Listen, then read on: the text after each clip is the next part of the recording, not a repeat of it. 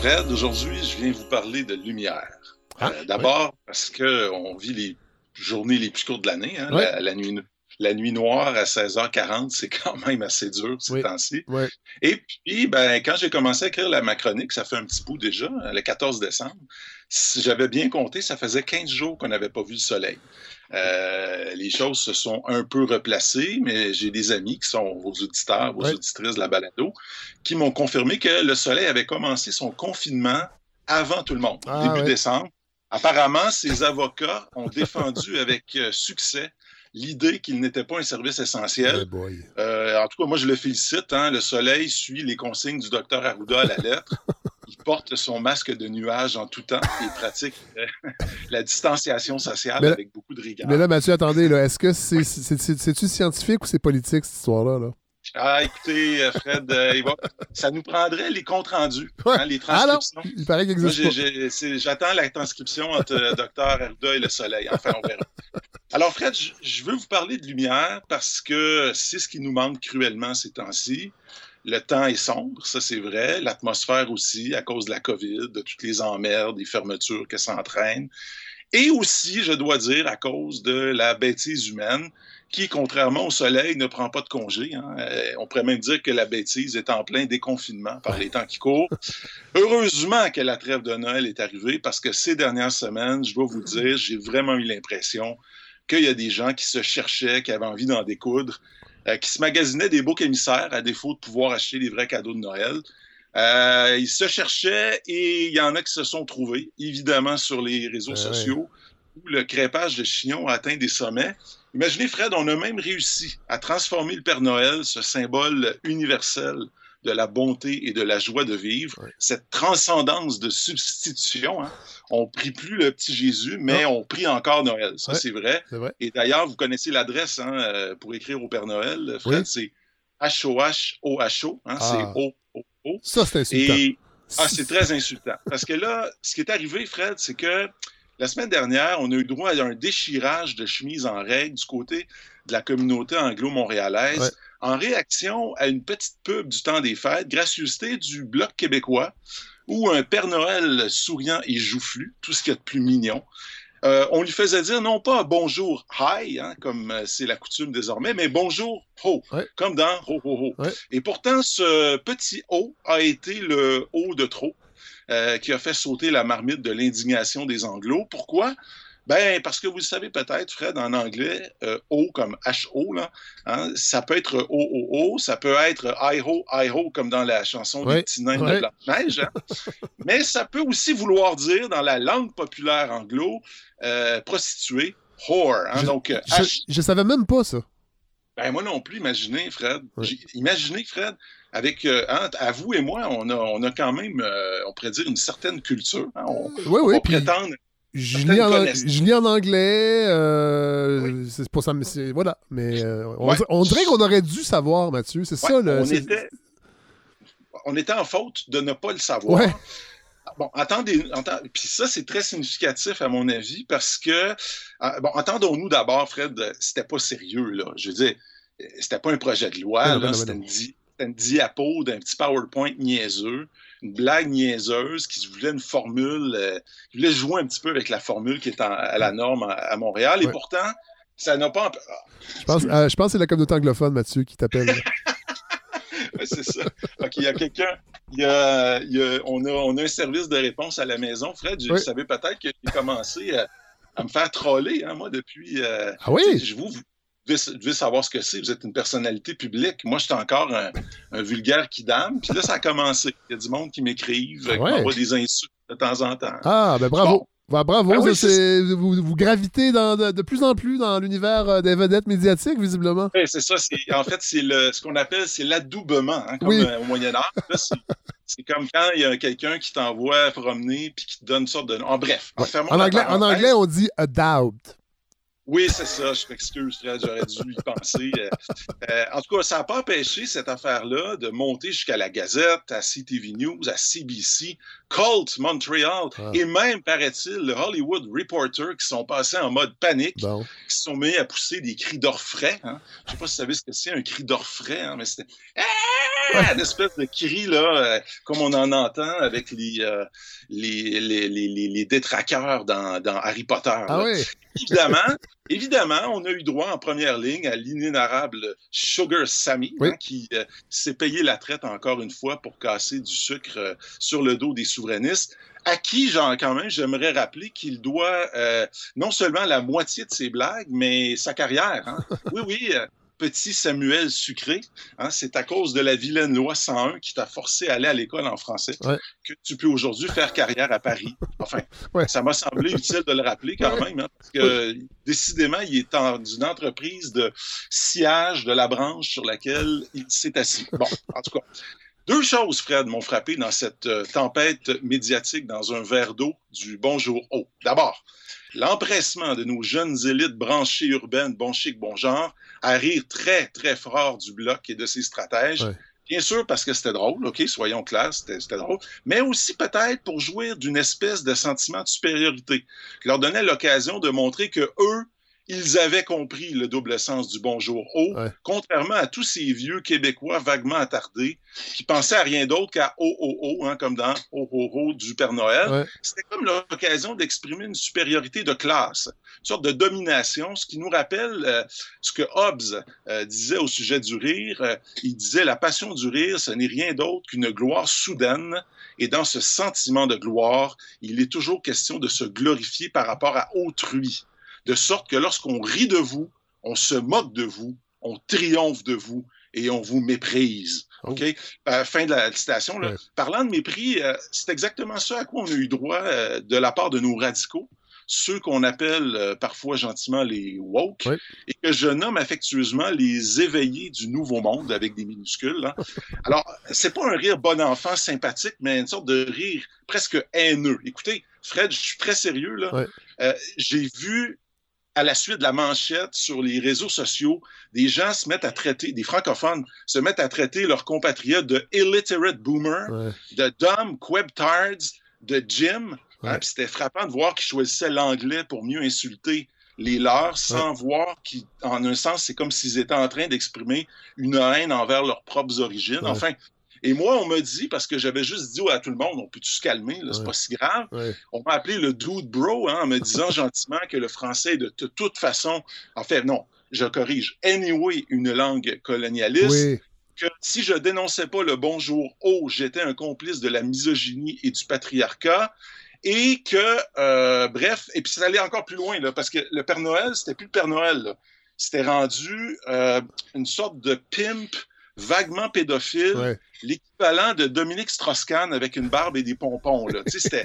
Et, et j'ai même vu dire que ce haut de trop, c'était au fond le signe, euh, un autre exemple hein, qui nous montrait bien que le Bloc était un parti de racistes, Ouais. de suprémacistes blancs, qui rêvait d'un White Christmas et qu'après le Bonjour haut, tenez-vous bien Fred, on en viendrait éventuellement au Bonjour Heil, comme dans Heil Hitler. Évidemment. Ouf!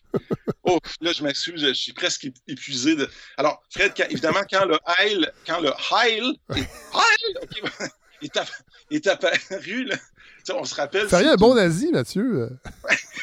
Non, mais je veux juste, on se rappelle juste que c'était un petit bonhomme, Père Noël, tu sais, qui dit bonjour. Oh! ben, J'ai compris que mon chien était mort. Dans la vie, euh, Fred, quand Hitler ou le nazisme apparaît dans une conversation, je vous l'apprends, cette conversation est terminée.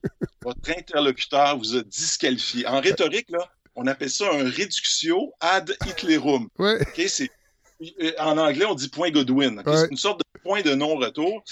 En tout cas, moi, j'en revenais pas de voir à quel point les gens étaient capables de noirceur, hein, Ouais. combien les gens pouvaient euh, jouir d'être méchants.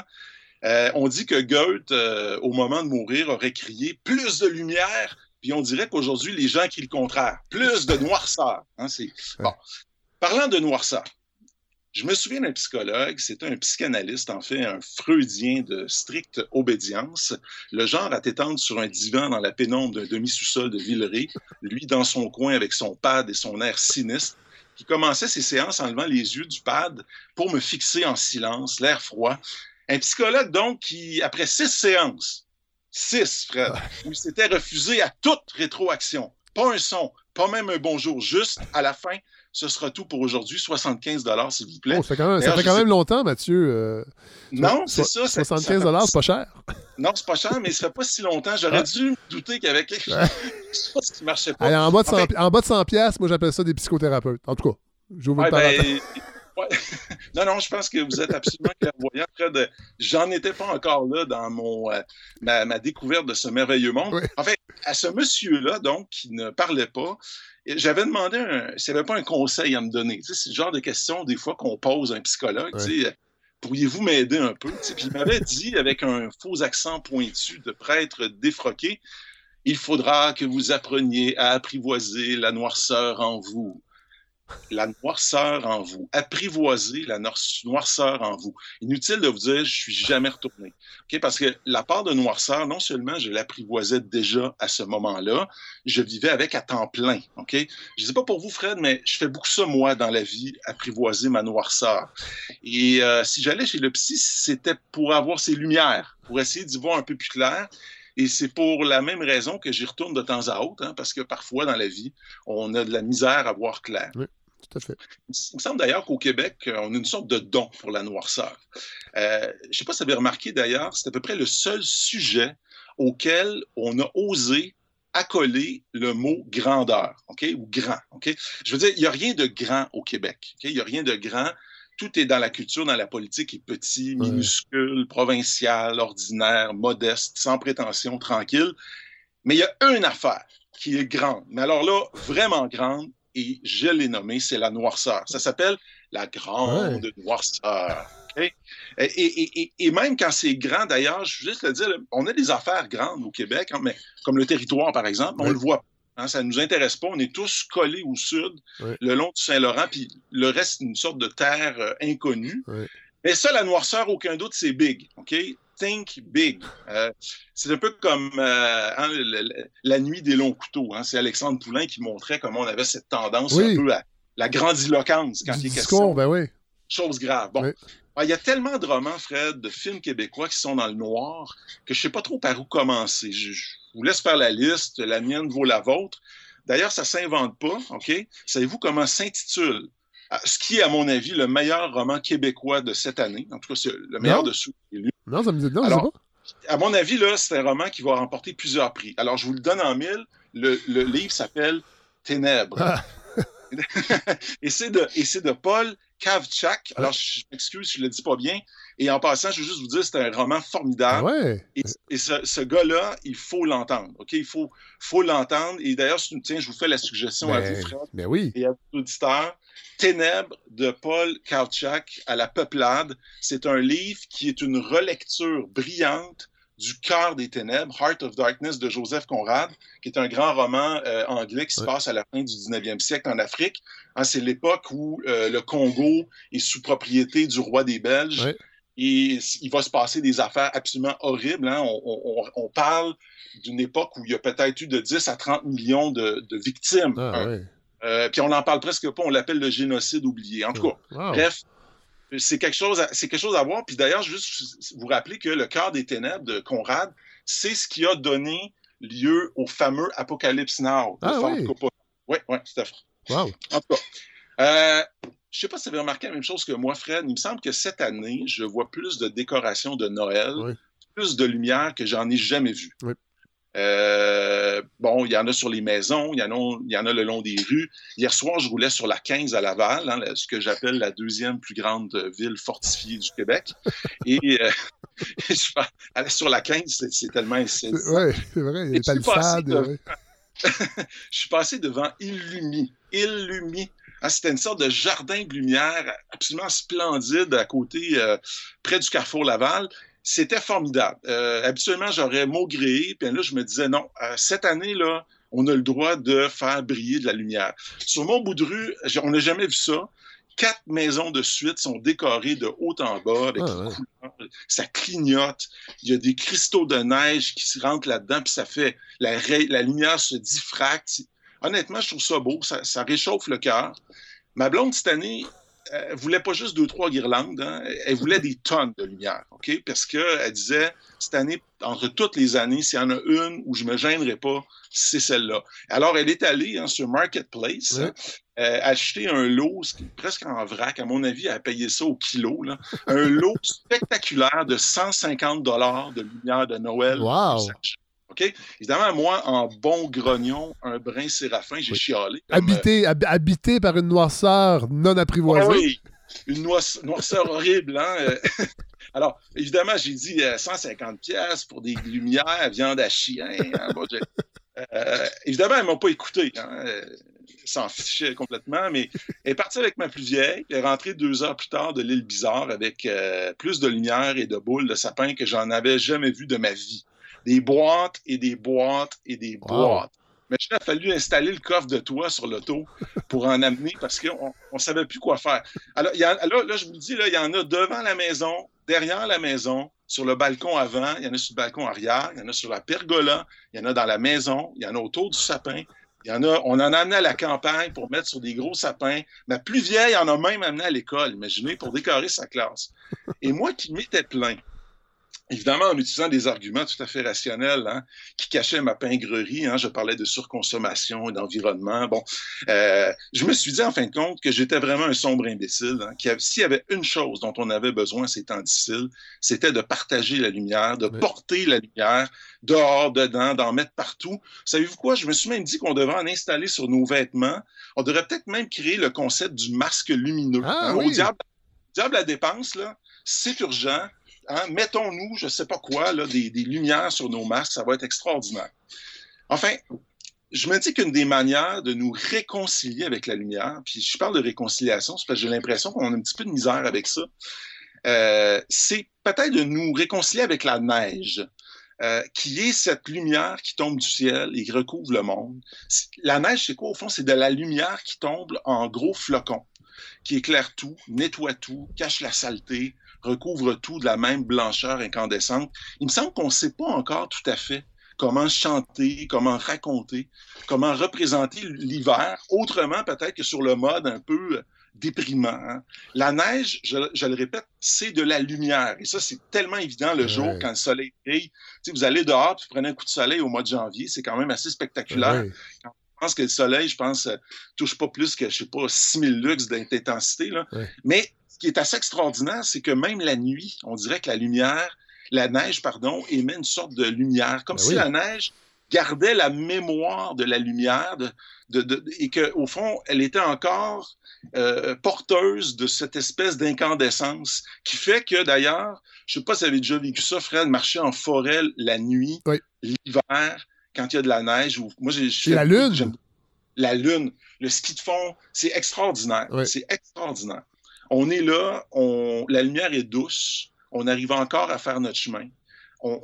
puis quelque part, c'est comme si le sol luisait. Il y a quelque chose de magnifique là-dedans.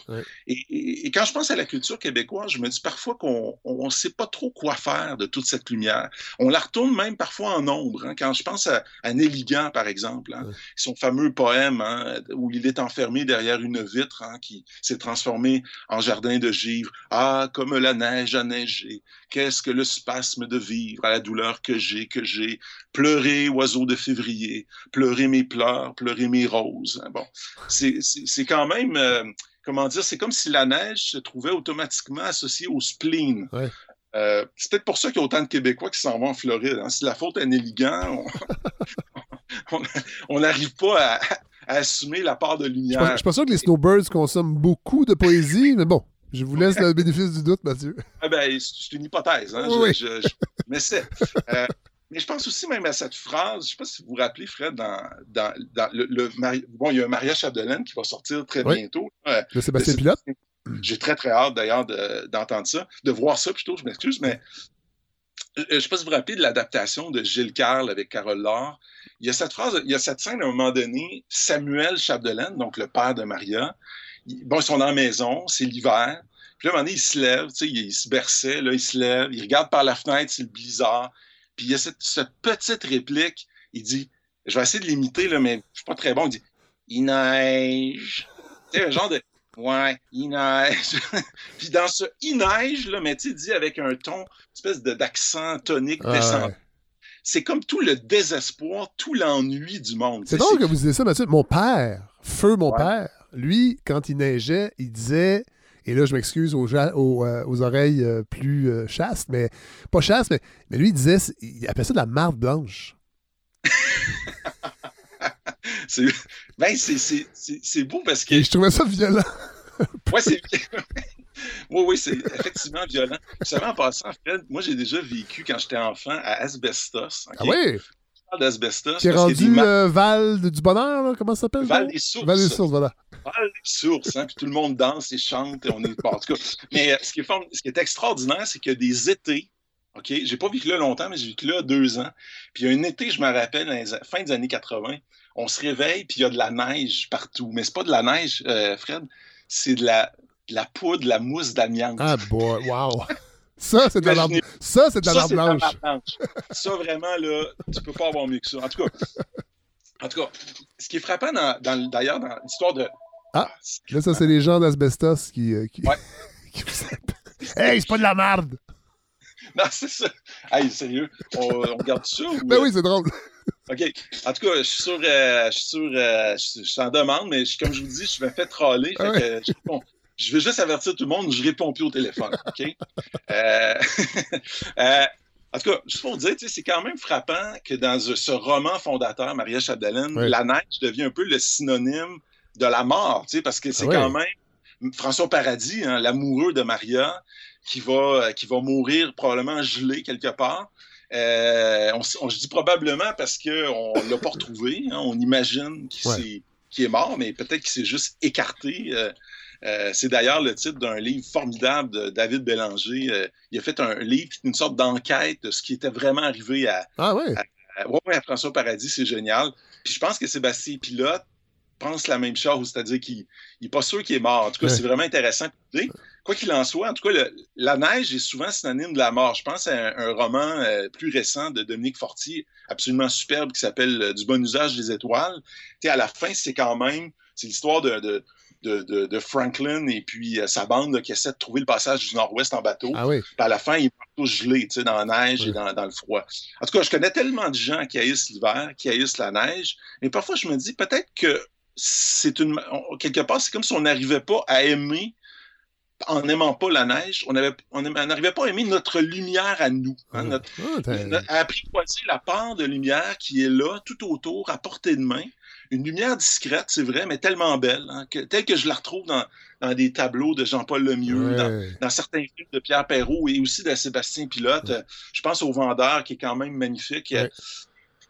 Je sais de quoi je parle en passant, Fred, euh, quand j'évoque le manque de lumière, parce que euh, je vais être plus personnel. Là. Il, y a, il y a un moment euh, vers la fin de l'automne, au milieu de l'automne, où je frappe une sorte de mur. Ça m'arrive pas toutes les années, mais ça m'arrive souvent. Je deviens anxieux, fatigué, euh, fati- agité, manque d'énergie. Des fois, c'est les deux en même temps.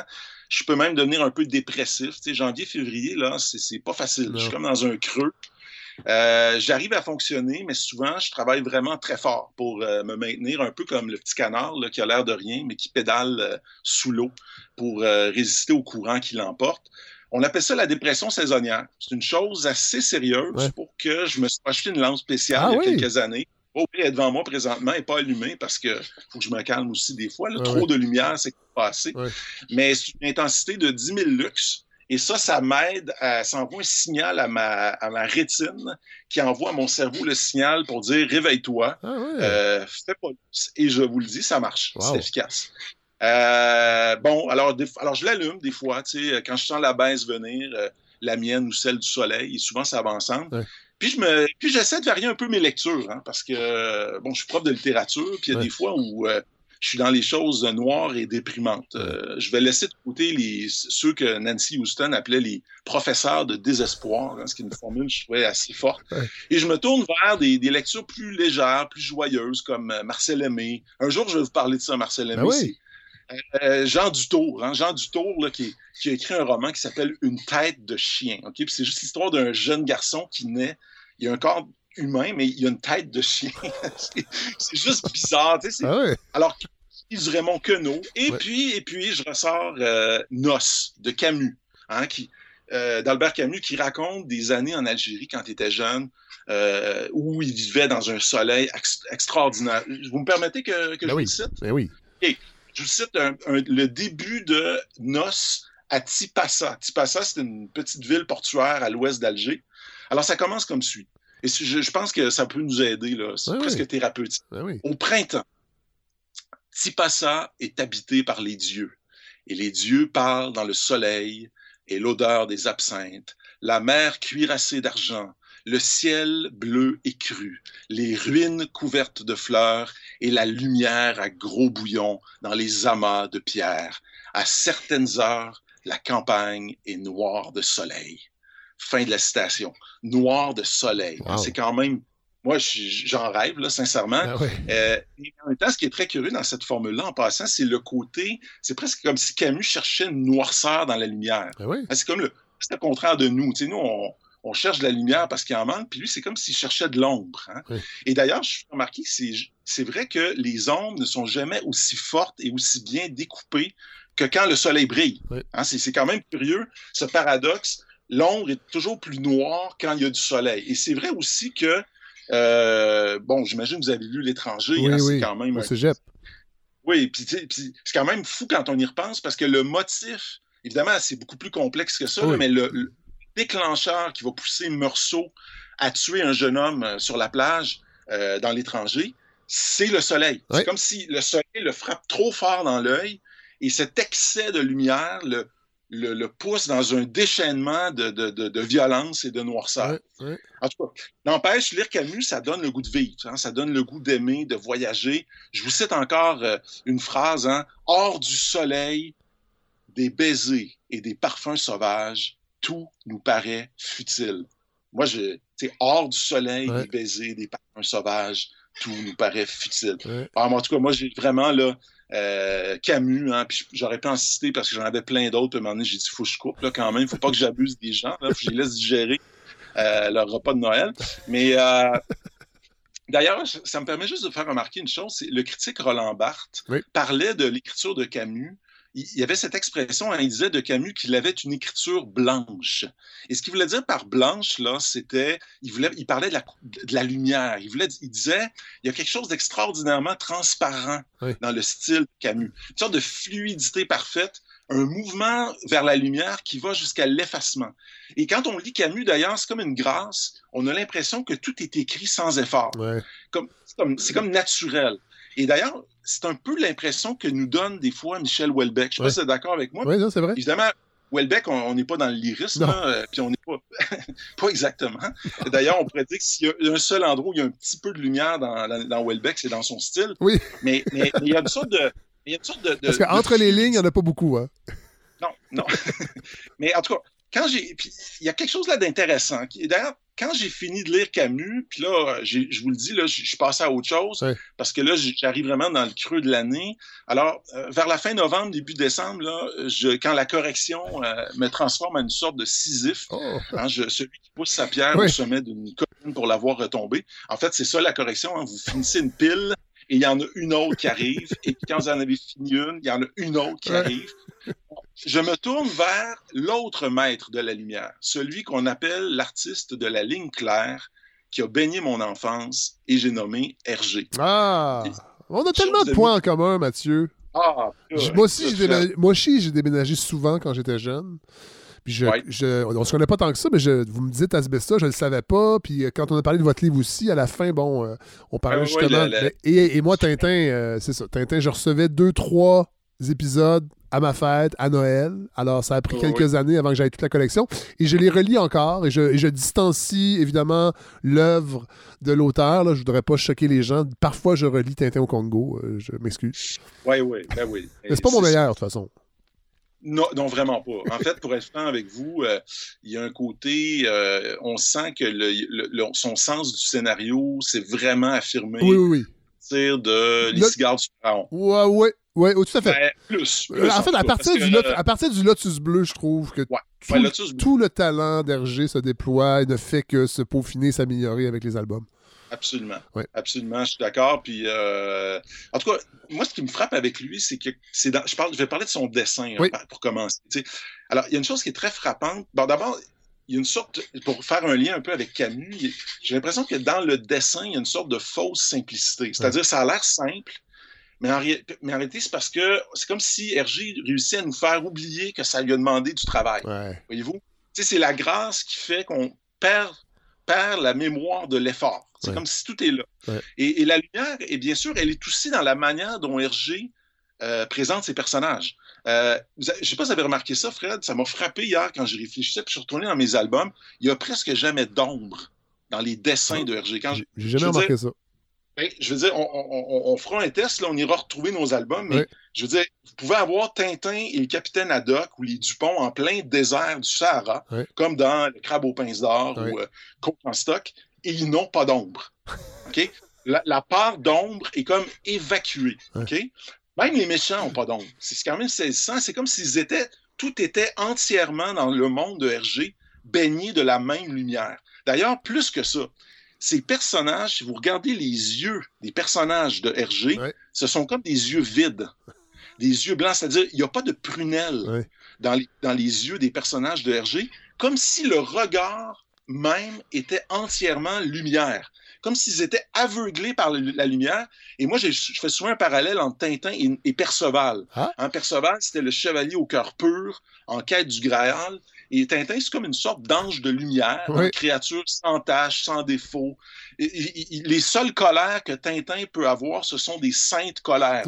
Comme par exemple quand le capitaine Haddock a trop bu d'alcool, puis là, il faut un peu le ramener à l'ordre. D'ailleurs, il y a un moment qui m'a perturbé, mais temporairement, c'est quand j'avais lu dans Vol 714 pour Sydney, un moment, là, fois je le retrouve, mais c'est quand j'avais eu l'impression à un petit moment que Tintin se moquait oh.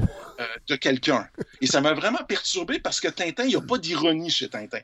Et là, je me suis juste rendu compte que la pointe du phylactère était mal alignée. C'est-à-dire, après, je dis, ah, c'est probablement Haddock. En tout cas, je me suis accroché à ça, là. Je me suis dit, parce qu'Haddock, évidemment, lui, il est capable de se moquer, il ben fait rien que ça. Ben il est dans l'insulte, il est dans le, il est dans l'ironie constante. Le plus le sarcasme, en fait. Oui il y a quelque chose de rassurant dans la, stabilité de l'univers de Hergé. Hein. C'est comme si tout était toujours pareil, une sorte de fixité. D'ailleurs, en un demi-siècle, de 1929 à 1979, Tintin n'a pas changé. Physiquement, il n'a pas changé. Euh, sauf un détail, Fred. Euh, pouvez-vous, euh, avez-vous une idée? C'est qu'est-ce qui a changé? Je pense que c'est à partir de les bijoux de la Castafiore. Il y a quelque chose qui a changé dans son physiquement. Ça doit être les vêtements parce que physiquement, il n'y a pas de. Il n'y a pas de, ah, Je dirais les vêtements, mais je ne suis même pas sûr. Vous avez raison, Fred, c'est ah. exactement ça. C'est le pantalon. Ah oui? Alors, alors euh, Tintin a porté la culotte de golf jusque, jusque dans les années, je pense, années 60. Puis là, tu sais, qui sert euh, en haut du mollet. Et puis là, euh, dans les années 60, là, là il, est passé au jeans. Ah, je vais remarquer, je vais aller voir ça. Et Haddock, lui, il y a un moment où il a changé d'habit. Hein, toujours son, son, look de marin. Oui. Euh, et c'est dans les sept boules de cristal. Ah oui, c'est vrai moment, ça.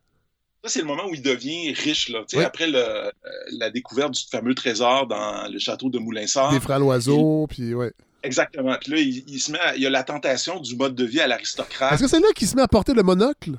Oui, exactement. Ah il, porte le, il porte le monocle, il y a même le, le fume-cigarette. Euh, il est complet, il a sa grande décapotable. Et puis là, euh, il essaie de faire des tours puis de devenir magicien. On sent que. Euh, euh, mais, mais, mais, en fait, très rapidement, il se rend compte que ça ne marche pas, ça. D'abord, il pourrait changer l'eau en vin, ce qui est un problème parce qu'il essaie de devenir magicien. Et puis, à un moment donné, il dit OK, tant pis, là, de la merde, je redeviens marin. Mais tout le monde dans ce monde-là est éternellement pareil. Abdallah est jeune. la Castafiore chante toujours la même maudite chanson. Euh, elle n'a pas de répertoire. Elle a une euh, tournesol est toujours aussi vieux et confus. il n'y a pas beaucoup de femmes hein, dans Tintin. Euh, je crois que vous l'avez remarqué. Et c'est ce qu'on reprochait beaucoup à Hergé, une espèce de misogynie larvée un peu, parce que la Castafiore est insupportable. Oui, euh, elle est instable, elle est. Euh, euh, oui, c'est à peu près le seul personnage féminin d'importance. Significatif, c'est ça, d'importance. Souvent, ce sont des femmes, effectivement, qui sont un peu dépeintes, ce sont un peu des clichés. Alors, il n'y a pas beaucoup de femmes, puis il n'y a pas beaucoup de femmes jeunes. Hein, il, y a, la petite Mirka dans Les bijoux de la Castafiore, qui est une enfant. et pas beaucoup non plus de femmes qu'on pourrait dire avantageusement représentées. Hein? J'essaie d'être poli. Il n'y a pas beaucoup de femmes qui sont bien jolies dans, Tintin. Bon, d'ailleurs, vous me direz, il n'y a pas grand monde de jolies dans Tintin, ça c'est vrai. Mais il y en a une. Moi, je vous le dis, Fred, c'est une confidence. Je me suis accroché à celle-là comme, comme à une bouée quand j'étais enfant. la plus belle de toutes, elle s'appelait Madame Clermont. Ah oui? Madame Clermont. Ah oui, oui. C'était la femme d'un la... femme d'un des scientifiques. Exactement. Oui. C'était, elle est là dans les, encore dans les sept boules de cristal. Un peu bourgeoise. Oui, oui, ça. Puis euh, je pense que son mari est cinéaste, un truc du genre. Oui. Puis là, elle est dans la salle de spectacle où il y a Madame Jamila, soumise à l'hypnose d'un fakir, qui va lui apprendre que son mari. Euh, en fait, elle va se mettre à crier un cri de mort. Parce que son mari vient d'être ensorcelé par le pouvoir d'une des sept boules de cristal. À, un point tel que le, numéro arrête. Là. Il, ne continue pas parce qu'elle est un peu euh, presque inconsciente. Ah, elle est perturbée, mais complètement, effectivement. Euh, Tintin lui-même est un peu une sorte de Clermont, hein? un être de lumière, sans passer ni à venir. C'est même pas un adulte ou un enfant, on ne sait pas trop. Il est dans un monde, un présent sans cesse rejoué, éternellement euh, euh, jeune et innocent. Hein. Et puis il est lancé sur les routes du monde, bon, euh, à la poursuite des mêmes méchants, le Rastapopoulos, Dawson, le colonel Muller. Hergé raconte, Fred, que dans les années 50, il a vécu une sorte de crise existentielle qui était probablement dû à un épuisement, peut-être aussi à une certaine remise en question de ses valeurs, de son mode de vie. Et c'était au moment précis où il dessinait Tintin au Tibet. Ah et, dans cet album-là, qui se déroule presque entièrement dans les paysages euh, enneigés de l'Himalaya, où la ligne claire rencontre la blancheur de la neige, hein, c'est quand même... Euh, là, c'est comme si le, le fond euh, rencontre la forme. Hein, c'est l'accord parfait entre le contenu et le contenant. Alors, Tintin retrouve finalement son ami Chang, hein, qu'il avait rencontré pour la première fois dans, le Lotus Bleu. Et pendant qu'il dessine Tintin au Tibet, Hergé raconte qu'il fait des cauchemars. Et puis là, je vais le citer, il dit à un certain moment, dans une sorte d'alcôve d'une blancheur immaculée, apparaît un squelette tout blanc qui essaie de m'attraper. Et à l'instant, tout autour de moi, le monde devient blanc, blanc. OK? Et, donc, espèce de rêve, de cauchemar de blancheur, ah, quand même assez surprenant. Ben euh, et puis là, ben, il se rend à Zurich. Hein? Hergé avait les moyens de rencontrer euh, des psys un peu ben euh, meilleurs que les miens. Hein? il n'était pas, dans des demi-sous-sols de Zurich. Là. non, il n'était pas dans les demi-sous-sols de Zurich. Alors lui, il va à Zurich. et il rencontre non pas un freudien comme moi, mais un jungien. Ah oui. Carl Jung lui-même, euh, ce qui est probablement une assez bonne référence. Et Carl Jung euh, va lui donner ce conseil tout simple. Il va lui dire euh, reposez-vous. et, d'ailleurs, mais il ajoute cette phrase qui me fait étrangement penser quand même à l'éloge de la noirceur auquel moi j'avais eu droit. Il va dire à Hergé il faut tuer en vous le démon de la pureté. Ah, Tu es le démon de la pureté. Alors, j'ai trouvé ça fascinant comme formule. Et ce qui est tout aussi fascinant, c'est que finalement, Hergé ne l'écoute pas, hein, euh, reprend le travail, et finalement, il va décider de représenter par son fameux personnage du Yeti, l'abominable homme des neiges, un peu une sorte d'image de ses peurs. Mais le gros Yeti devient un nounours sympathique, comme si finalement Hergé avait réussi à presque rire de cette peur et de ce démon de la pureté. Euh, euh, c'est comme si, au fond, jamais Hergé n'avait tué le démon de la pureté. Jamais il avait renoncé à la lumière. Et à mon avis, c'est exactement ce qui fait de son œuvre une œuvre aussi forte et singulière. Mais c'est drôle, Mathieu, vous parliez de euh, cet album-là. C'est le premier que j'ai lu de Tintin parce qu'on en avait deux à la maison. Ma sœur en avait deux, ma grande sœur. Plus tard, moi, j'ai tellement accroché que j'ai demandé les autres albums. On, on avait deux. Il y avait Tintin au Congo et Tintin au Tibet, ce qui est un peu peut-être même presque les deux albums les plus opposés. Euh, ben, Pas à ce point-là, parce qu'on aurait pu, je pense, rajouter les bijoux de la Castafiore. Mais, mais, mais à, y, repenser, c'est dans Tintin au Tibet où Tintin est le. Parce que Tintin est quand même quelqu'un d'assez rationnel, contrairement au Capitaine Haddock qui est colérique. Et, bon. et là, pour une des rares fois, Tintin est porté par une intuition qui n'est pas du tout rationnelle, que son ami est encore vivant et tout le monde essaie de le déconseiller. Et c'est une des rares fois que Tintin a suivi son intuition et non pas juste se baser sur les faits et la raison. C'est vrai, c'est super intéressant. J'imagine vous parlez de la scène au début. oui. Euh, il est comme il est dans un, genre de resort euh, de, montagne. Il s'endort pendant que le capitaine joue aux échecs avec lui. Puis là, à un moment donné, il se réveille en criant Tchang! Oui, tout à fait. Ça, hein? tout à fait. Tout le monde. Euh, oui, oui, tout à fait. et là, ils reçoivent, la dépêche, ils reçoivent la, dépêche des journaux comme quoi l'avion s'est écrasé, qu'il n'y a pas de survivants. Et, euh, ils persistent. Et même le Sherpa plus loin refuse de le suivre. Finalement, décide de le suivre. Et il a raison, il le trouve, euh, Chang. C'est ça. Puis c'est vrai parce qu'en plus, c'est super intéressant ce que vous dites parce que dans le fond, Chang, euh, pas Chang, mais Tintin, ça a toujours été celui qui maintenait le monde, euh, la vision rationnelle du monde. Il y, avait, il y avait, il y, a, y a Haddock, évidemment, qui est une espèce de boule d'émotion et d'instinct. Mais même dans un sens, euh, Tournesol, il est toujours, il flirte souvent avec la folie. des sciences un peu, euh, oui, la folie, ben, la des folie. sciences un peu douteuses. Oui, tout, à fait, tout à fait. La télékinésie. Puis, euh, bon. Détruire une ville avec un haut-parleur ou avec des ondes. oui, c'est ça. ouais, bon, écoutez, hey, on, va falloir qu'on parle de Tintin. Oui, hein. il faut. poursuivez, peut-être d'Astérix, hein, oui. J'avais ça en tête. On va, on va s'en garder quand même pour 2021. Oui. J'ai dit tout à l'heure, Fred, que la culture québécoise aimait bien la noirceur. Hein. Il y a une sorte de. D'ailleurs, souvent, puis je suis pas sûr que c'est juste, mais souvent j'entends du monde dire Ouais, la littérature ou le, cinéma québécois. C'est dark. C'est ça, tu sais. Euh, bah, la lumière, on en a quand même. Hein. On en a chez Saint-Denis Garneau quand il parle des arbres, des enfants, des oiseaux dans sa poésie. On en a chez beaucoup, je pense, chez Gabriel Roy. Il hein. faut vraiment lire Un jardin au bout du monde, qui est, à mon avis, l'une des plus belles choses qui a été écrite ici. C'est absolument formidable. Euh, où iras-tu Sam Lee Wong, hein, qui est une autre nouvelle d'un recueil, du fameux recueil Un jardin au bout du monde? Ce sont des chefs-d'œuvre. Euh, chez Miron aussi, hein, la lumière est comme une sorte de promesse. Hein. Un jour, oui, nous verrons la lumière. De la lumière, il y en a, mais c'est vrai que dans l'histoire québécoise, il y a peu d'illuminés. Au sens, et je l'entends, c'est au sens fort du mot, c'est-à-dire peu de gens qui auraient, entre guillemets, vu la lumière au point d'en être transfigurés, de devenir des porteurs de, de, vérité hein, qu'il faudrait répandre partout dans le monde. Euh, dans Bienvenue au pays de la vie ordinaire, euh, ce qui est un essai que j'ai écrit, je m'étais étonné d'ailleurs qu'un pays aussi croyant que l'était le Québec, hein, parce que quand même, il y a une époque où, on, par capita, on était, dans les années 30, le lieu sur Terre où on exportait le plus de missionnaires quand même. Ouais. Faut le faire. Là. Alors, c'est quand même surprenant que le Québec n'ait donné aucun théologien digne de ce nom, aucun grand mystique, si on fait exception de Marie de l'Incarnation au 17e, qui ait pu comme un peu aller loin dans cette, cette, veine-là. Pierre Badeboncoeur parlait même d'une absence d'aventure spirituelle en parlant du Québec. Fernand, euh, Dumont, Fernand, Dumont, aussi disait qu'on n'était pas des vrais croyants. C'était juste, juste, juste pour réguler la vie quotidienne, puis qu'aussitôt qu'on a pu s'en débarrasser, ça a pris 10 minutes, c'est-à-dire pendant la Révolution tranquille, puis c'était fini.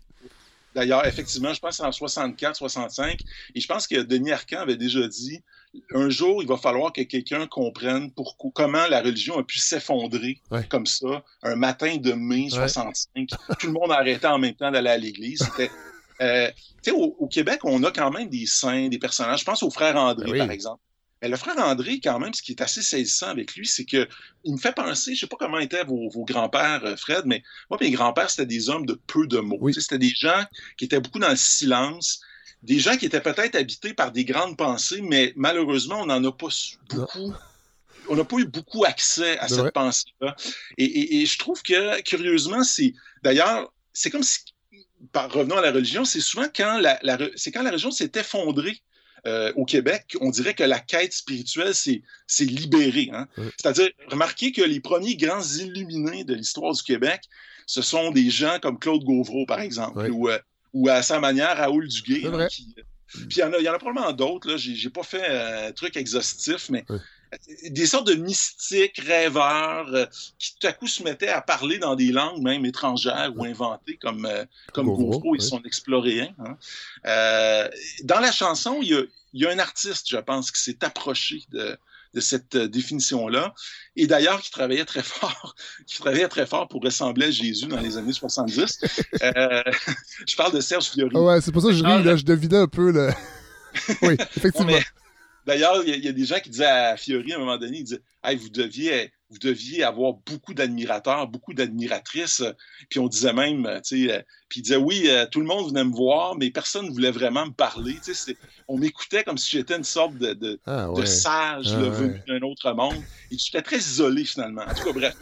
il y a une chose quand même que je veux dire de Fiori, c'est donc c'est un grand artiste qui, pour moi, a fait des chansons qui se sont inscrits dans une quête de vérité. Moi, je connais pas beaucoup de projets, sur le, en tout cas dans le domaine de la chanson, plus aboutis, de, pas de démarches plus exigeantes que celle qui a mené euh, Fiori avec son groupe Harmonium à composer euh.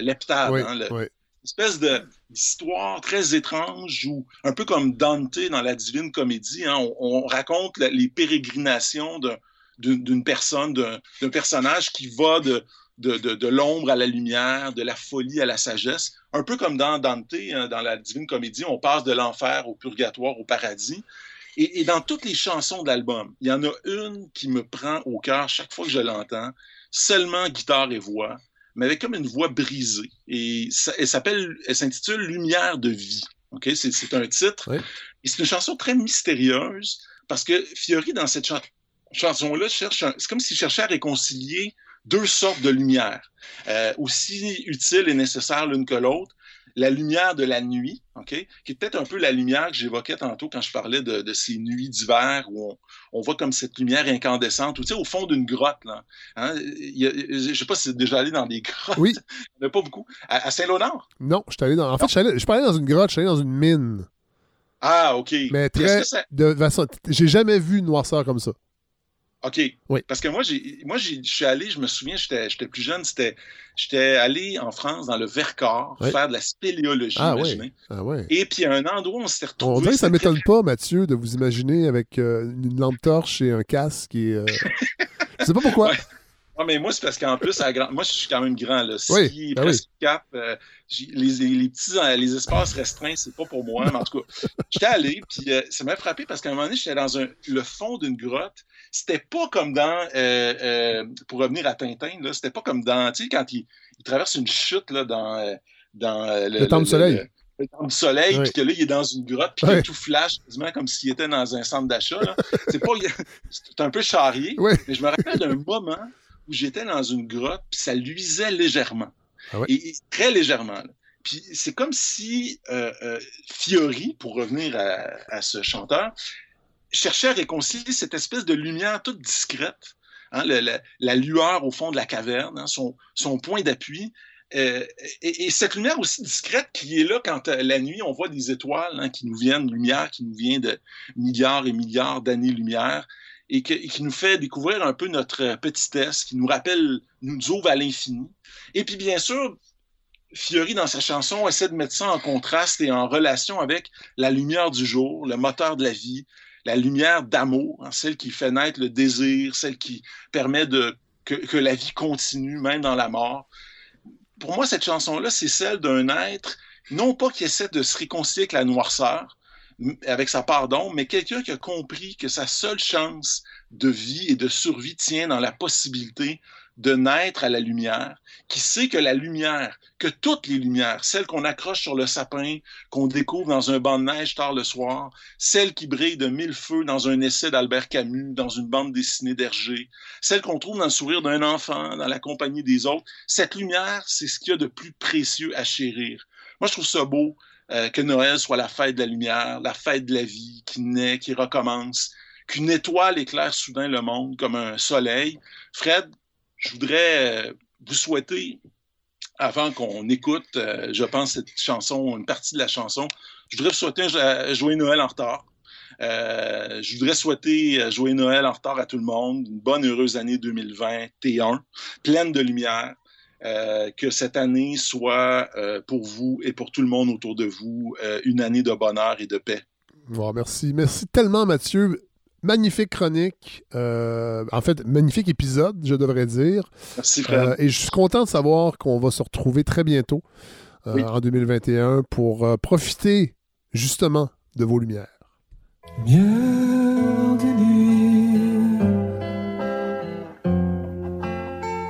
On se